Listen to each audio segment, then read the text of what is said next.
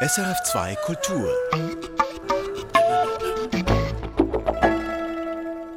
Er war ein umtriebiger Mann, verkaufte Seifenschäume, aber auch Träume und er brachte das Kino in die Schweiz. François-Henri Lavanchy Clark.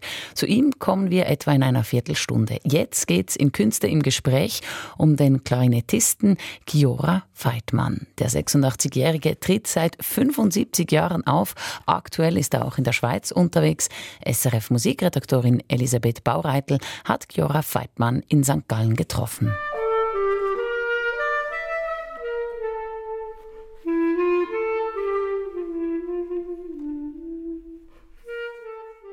Als ich die Kirche St. Laurenzen in St. Gallen betrete, probt Giora Feldman gerade mit seinem Ensemble. Er spielt eine kleine Melodie. Sie ist einfach. Ich kann schon bei der ersten Wiederholung mitsummen. Nach und nach mischen sich ins Solo der Klarinette weitere Stimmen. Geige, Klavier, Kontrabass, Cello. Freundschaft heißt dieses Stück und das passt zu Kiora Fateman, denn seit jeher möchte er eine Brücke schlagen zwischen denen, die zusammen musizieren, und denen, die dabei zuhören. Noch ist die Kirche aber fast leer, bis zum Konzert ist es noch Zeit. Giora Fateman, den alle hier nur Maestro nennen, stützt sich auf einen Gehstock und deutet auf die Kissen, die auf seinem Stuhl liegen. Ob ich wisse, was ein Bandscheibenvorfall sei, fragt er mich, halb im Scherz, halb im Ernst. Der 86-Jährige sieht und läuft schlecht und muss geführt werden. Er spricht leise, bedächtig und etwas undeutlich. Aber Giora Fateman hat nach wie vor viel mitzuteilen. Auf und neben der Bühne. Every instrument is a medium, it's not a purpose. The clarinet is a microphone of my soul. You see what's inside. And sometimes you cry, sometimes you laugh. I'm in front of the audience to share, to share my Seele. Die Klarinette sei ein Mikrofon für seine Seele, sagt Giora Fateman. Ein Medium, durch das er seine Gefühle mit den Menschen teilen könne. Und so lacht seine Klarinette manchmal oder sie weint. Sie jubelt und klagt, gurt, säuselt, schmettert wie eine Trompete oder klingt sanft wie eine Flöte. Aber sie erzählt immer eine Geschichte, auch seine eigene.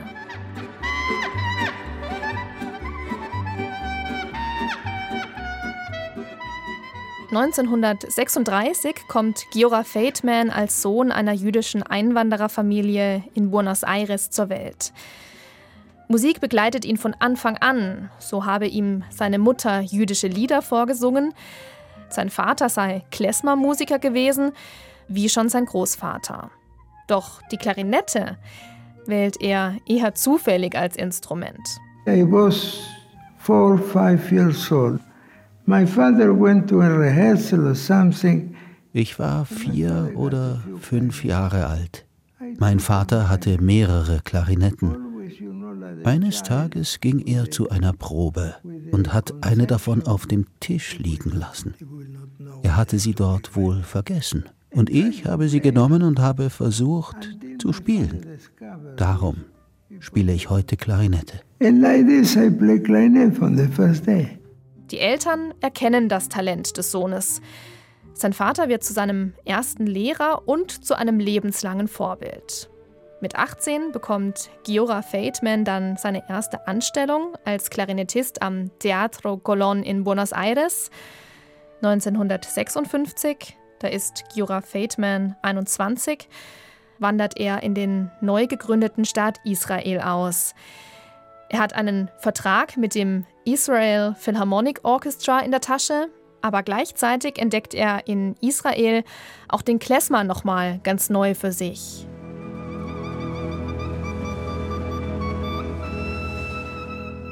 Klezmer, das ist osteuropäische Volksmusik, die bevorzugt im jüdischen Milieu gespielt und geprägt wurde. Klezmer-Musiker waren ursprünglich Wandermusiker, also Heimatlose, deren Lebensgefühl irgendwo zwischen Melancholie, Verzweiflung und ausgelassener Freude schwankte. Diese widersprüchlichen Stimmungen kommen auch in der Klezmer-Musik zum Ausdruck. Und so kann sie mitreißend sein, lustig und lebensfroh und gleichzeitig zu Tränen rühren.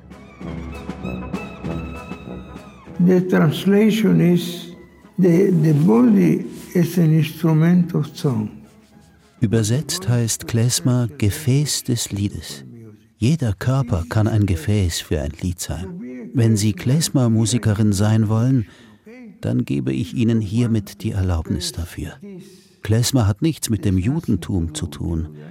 Klezmer hat etwas mit Menschlichkeit zu tun. Ich sage, wenn Sie keine Angst davor haben, jeden Ton aus tiefster Seele kommen zu lassen, dann sind Sie eine Klezmer-Musikerin. Freedom, not afraid to express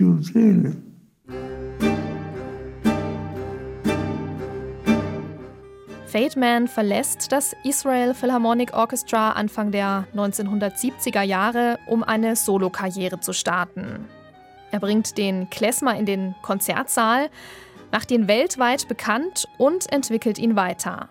Er lässt verschiedenste Einflüsse in seine Interpretationen einfließen, denn Fateman ist nicht nur mit der jüdischen Musik, sondern auch mit den Liedern von Franz Schubert aufgewachsen oder mit dem Tango seines Geburtslands Argentinien. Ohnehin versteht Fateman Musik als universelle Sprache, die alle Menschen verbindet. For me, this is what educated me, my father. Exists only one language that you call musica. Für mich gibt es nur eine einzige Sprache. Musik. Ich habe Musik von Mozart aufgenommen, Stücke von Piazzolla, Schubert, den Beatles oder Gershwin gespielt. Alles, was aus Noten besteht, ist Musik. Ich mache da keine Unterschiede. Wenn die Leute das nicht verstehen, ist das nicht mein Problem. People are confused, it's not my problem. this is not my problem.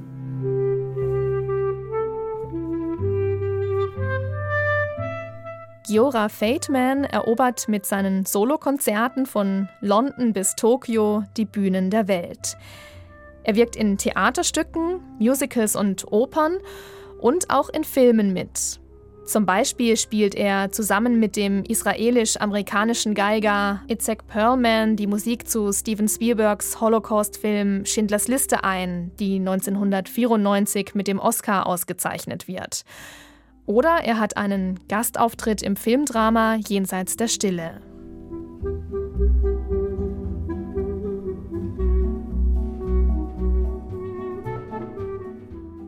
Giora Fademan ist ein enorm vielseitiger Musiker.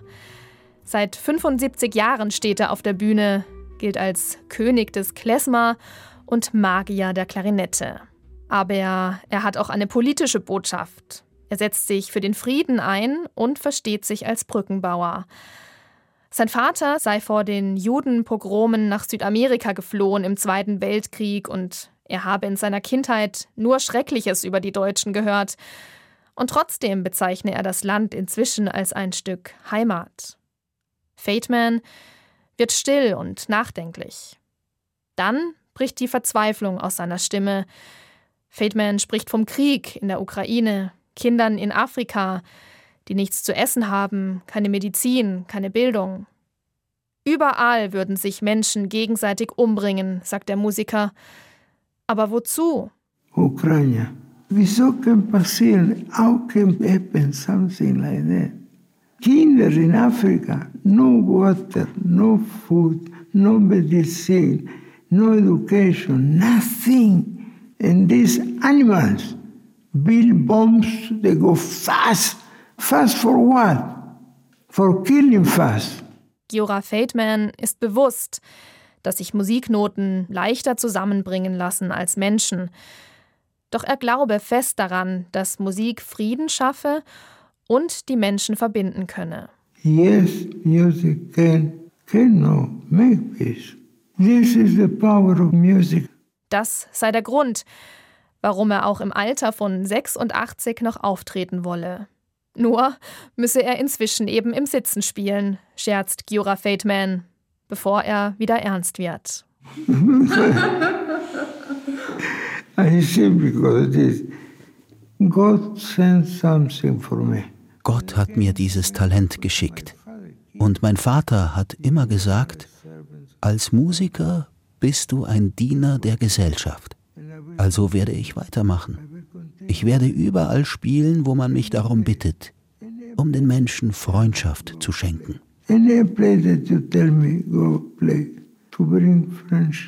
Ob in einer Synagoge oder einer Moschee oder einer Kirche wie an diesem Abend in St. Gallen. Und wie seit Jahrzehnten überschreitet er bei seiner Jubiläumstour wieder die Grenzen von Nationalität und Religion. Mit einem Ensemble spielt Giora Fateman einen Zyklus des iranischen Komponisten Majid Montaser. Die Musik eines Moslems, gespielt von einem Juden in einer Kirche. Das ist Fatemans Statement für Freundschaft, Frieden und Liebe. Und Fatemans Botschaft ist heute wichtiger denn je. Die halbe Stunde Interview haben wir längst überschritten. Eigentlich sollte Giora Fateman jetzt noch ausruhen und etwas essen vor dem Konzert, aber er will mir unbedingt noch sein Instrument zeigen. Und so bleibe ich, blicke ihm auf die Finger, lausche den leisen, aber durchdringenden Tönen, die er mit seiner Klarinette hervorbringt. Wunderschön ist sie, aus rotem Holz, die Klappen schimmern golden und mir fällt auf, dass er auf einem Mundstück aus Kristallglas spielt.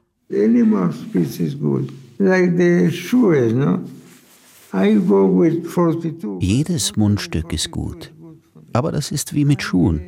Ich trage Größe 42, aber trotzdem passt mir nicht jeder Schuh. Ich fliege sehr viel. Mit der Höhe, dem Luftdruck und der Luftfeuchtigkeit verändern sich die Mundstücke aus Plastik. Das ist der einfache Grund, warum ich auf einem Mundstück aus Kristallglas spiele. Es verändert sich nie. For me is excellent. These are the right shoes for me. Im langen Lied seines Lebens, das Giora Fateman über alle Kontinente führte, sind inzwischen viele Strophen zusammengekommen.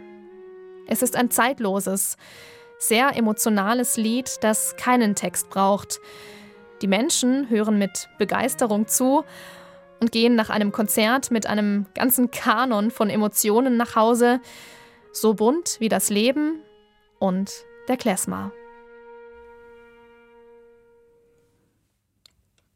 Elisabeth Baureitel hat Kiora Feitman getroffen und länger als eigentlich geplant mit, mit ihm geredet. Schön, wenn es so kommt zum 75-jährigen Bühnenjubiläum von Giora Feitman und zur Welttournee ist eine CD erschienen. Friendship heißt sie und ist beim Label Mac erhältlich. Jetzt zu einem umtriebigen Mann. Er hat auch in der Schweiz das Kino bekannt gemacht. Mitten in der Belle Epoque 1896 trat François-Henri Lavangie Clark als Pionier des Lichtspieltheaters auf den Plan. Der Mann war Seifenfabrikant und zugleich ein früher Medienpionier. Er verkaufte nicht nur Schäume, sondern eben auch Träume. Trotzdem geriet er in Vergessenheit. Der Basler Filmwissenschaftler Hans-Martin Sigrist stieß dann aber auf seine Spuren und drehte den Dokumentarfilm Lichtspieler, wie dank Lamanchi Clerc die Bilder laufen lernten. Das erfahren Sie jetzt. Michael Sennhauser hat mit Hans-Martin Sigrist über seinen Dokumentarfilm gesprochen.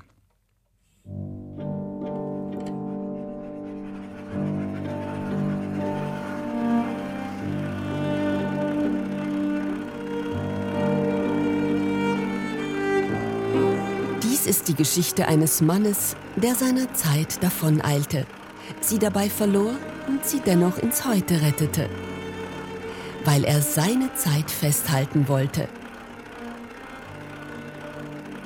Wir suchen eine schillernde Gestalt zwischen Tradition und Moderne, eine Persönlichkeit zwischen Menschenliebe und Gerissenheit, zwischen Demut und Geltungsdrang und zwischen Seife, Film und Schokolade. Das Bild dieses Mannes kann nur ein bewegtes sein, denn François-Henri Lavanchy Clark war der Mann, der 1896 die Schweiz ins Kino holte, um ihr dort seine gefilmten Bilder zu zeigen. Die wahrscheinlich frühesten Schweizer Filmaufnahmen drehte ein Kameramann der Gebrüder Lumière im September 1896 auf der Alten Rheinbrücke in Basel. Diese 50 Sekunden Zitterfilm in Schwarz-Weiß, die sind schon lange ein Zeitdokument. Aber wie sind Sie, Hans-Martin Siegrist, mit Ihrem studentischen Forschungsteam über diese so zufällig wirkenden Filmaufnahmen auf Lavanchy Clark und auf seine Geschichte gestoßen? Das ist schnell erzählt. 1995 haben wir zum 100-Jahr-Jubiläum des Lumière'schen Cinematograph den Film, den wir lange zuvor gekannt hatten eigentlich, auf die Brücke von Basel zurückgebracht, äh, wo er also entstanden war mit einer größeren Projektion.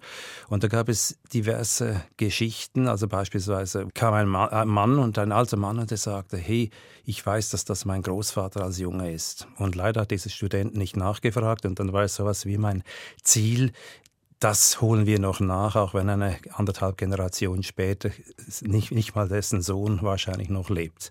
Sie haben dann tatsächlich sozusagen alle Figuren in diesem kurzen Film identifizieren können, oder? Nee, wir konnten natürlich nicht ganz alle identifizieren, weil im Hintergrund natürlich das, also das war ein Phantom, aber dennoch, weil wir das außerordentliche Glück hatten, dass dieser Film praktisch sich alles um eine Person dreht, eine sehr wichtige Gestalt aus dem damaligen Kleinbasel, eine sehr skurrile Gestalt, ein Seidenfärber, äh, haben wir gemerkt, dass er sein ganzes Netzwerk, seine ganze Familie, seine äh, Gesellschaftsbrüder aus der Ehrengesellschaft und seine ehemaligen Kumpels aus einem großen Theaterspiel dort auf der Brücke versammelt hat.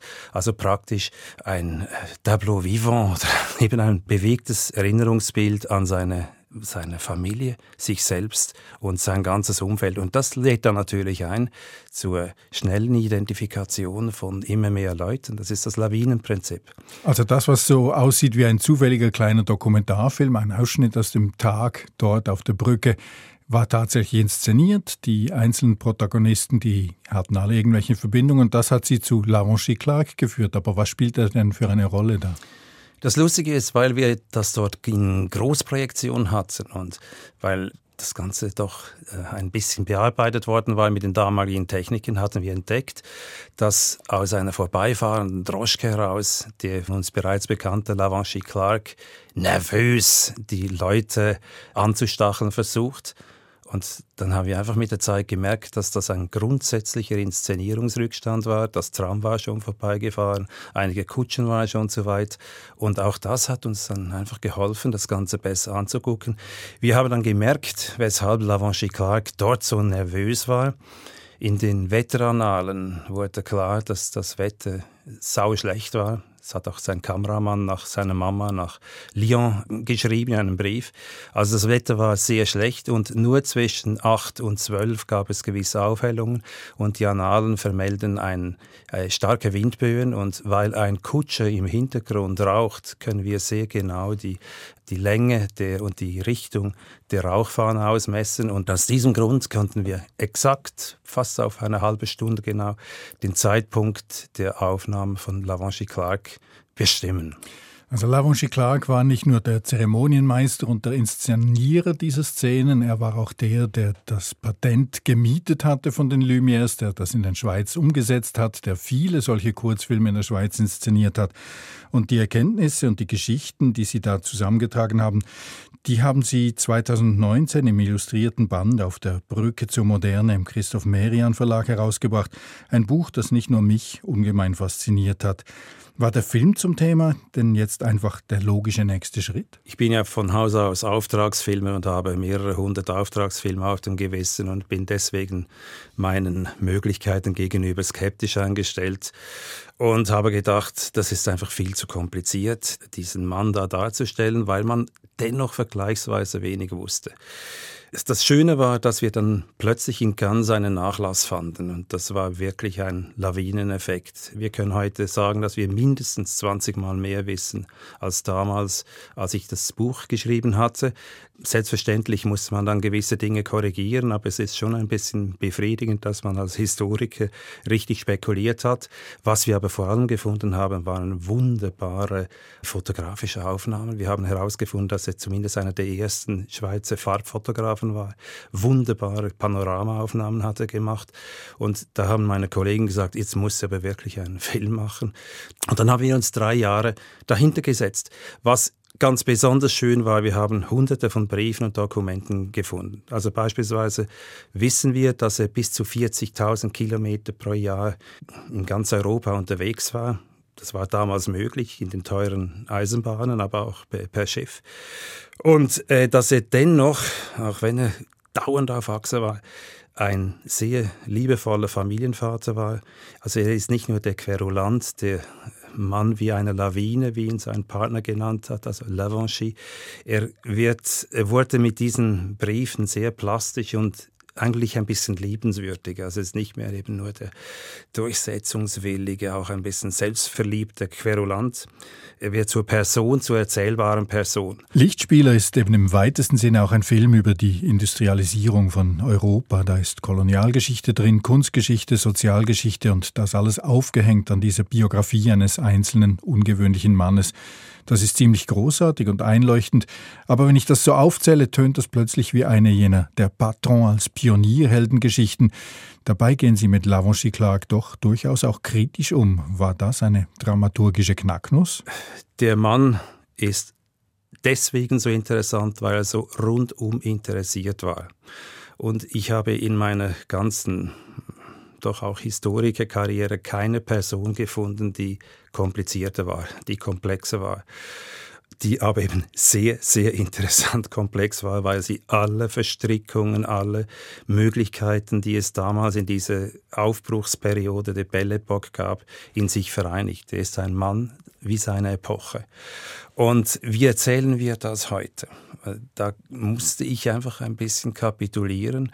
Ich hätte gerne eine äh, Dokumentargeschichte gemacht, wie sie heute eigentlich de rigueur sind, nämlich dass man sehr stark eine starke Geschichte, eine starke Storyline herausarbeitet und eine einfache, heldenhafte Lebensbeschreibung macht unsere Drehbuchcoaches haben gesagt, mach doch einen Helden aus ihm. Und dann habe ich gesagt, er ist ein Held, aber eben ein komplizierter Held, ist eine unglaublich komplizierte Gestalt.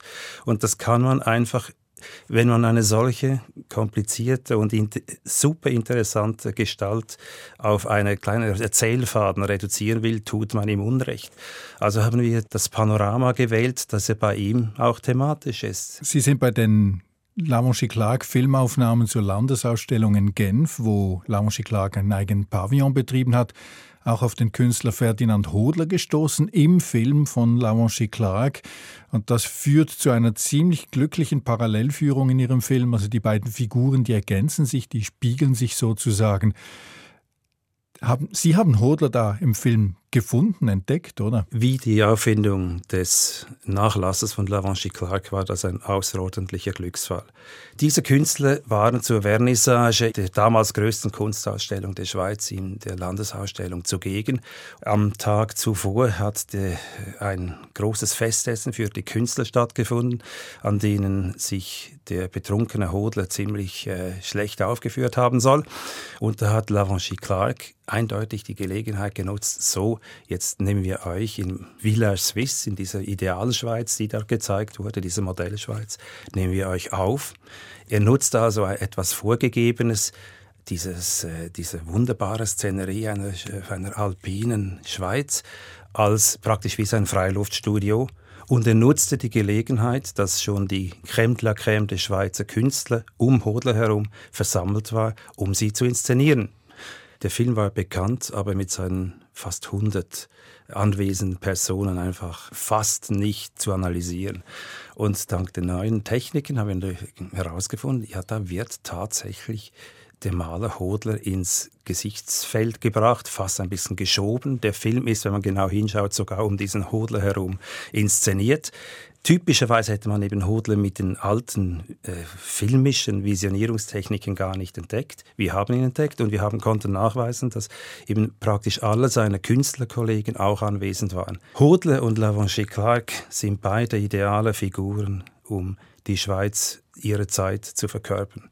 Beide sind ein bisschen querulant, sind schwierige Personen, unendlich begabt und beide sind sehr international gesinnt. Hodler wollte die ganze Zeit in Frankreich verkaufen und aktiv sein, was ihm nicht so gelang. Und Lavanchi Clark war ja als internationale Seifenindustriell auch praktisch englisch, auch über seine Frau, englisch orientiert aufgestellt, aber durchaus eben auch ein Wattländer und ein, wenn man so will, ein guter Schweizer. Lavanchi Clark und Hodler mussten ihre Produkte, ihre internationalen Produkte national verkaufen. Und so mussten sie diesen großen Spagat machen zwischen einer liberalen, offenen 1848er Schweiz, die sehr international ausgerichtet war, und einem immer enger nationalistisch werdenden Schweizer Publikum, das eben auch die wichtigsten Kundschaften ihrer Produkte war. Hans-Martin Segrist, Sie haben es gesagt, 1995 ging es los mit der Projektion dieses Films auf der Mittleren Rheinbrücke in Basel. Seither haben Sie sich mit Laurent Clark, mit diesen Filmen, mit dem Lumière-Erbe in der Schweiz beschäftigt. Es war zeitweise ein ziemlich großes Team von Mitarbeiterinnen und Mitarbeitern beteiligt. Diese Besessenheit, diese akribische Arbeit, irgendwie sehe ich da schon eine Parallele zum Helden ihres Films, zu Lavanchi Clark. Also fasziniert sie dieser Universaleinsatz dieses Mannes, in dem sie ihn mehr oder weniger imitieren?